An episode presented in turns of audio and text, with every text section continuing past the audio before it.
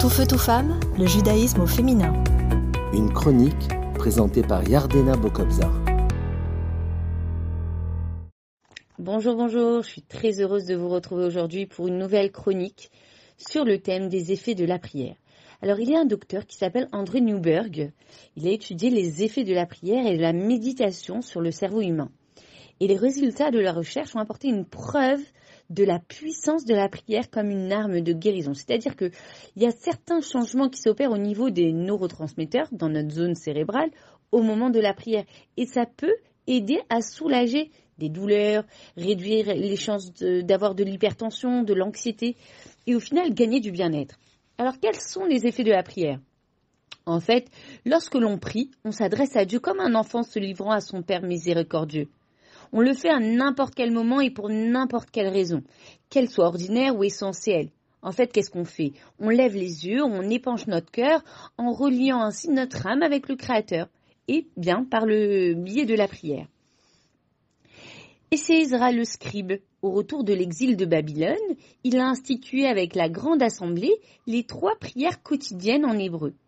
Et chaque patriarche a introduit son caractère prédominant dans la prière qu'il a institué.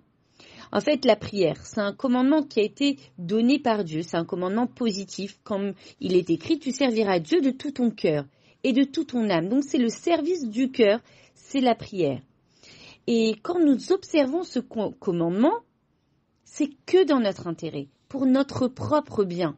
Parce que la prière nous fait prendre conscience, quotidiennement, que nous dépendons entièrement de Dieu, que la vie c'est un cadeau, que tout est possible pour lui.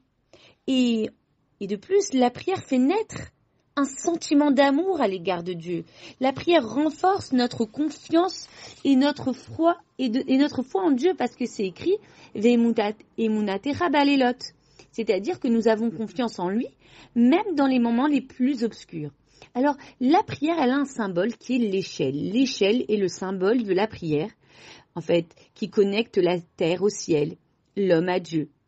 Les mots de la prière, les louanges et nos demandes personnelles, et également notre gratitude, chaque étape est une marche qui nous élève vers le sommet de l'échelle qui symbolise la porte du ciel. Et ces paroles sont comme des anges qui montent vers Dieu et à son tour, Dieu nous prodigue des bénédictions, à l'image de ces anges qui descendent de l'échelle. Et au final, j'aimerais vous dire que la prière, elle purifie notre cœur, elle raffine notre caractère. Et ce sentiment de pureté nous imprègne toute la journée.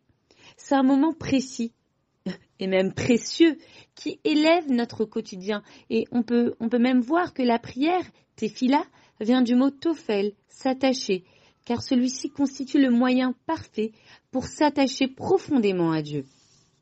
Et que l'on le réalise ou pas, notre âme, qui est une partie de Dieu, a soif d'être reliée à lui. Et c'est la raison pour laquelle l'homme bouge lorsqu'il prie, comme une flamme qui vacille, car elle aspire à s'attacher à son essence, la source du feu. Alors, des fois, la réponse à nos prières ne nous parvient pas. J'aimerais vous dire seulement que il est certain que chaque parole et chaque larme aura son effet. À bientôt! Tout feu, tout femme, le judaïsme au féminin.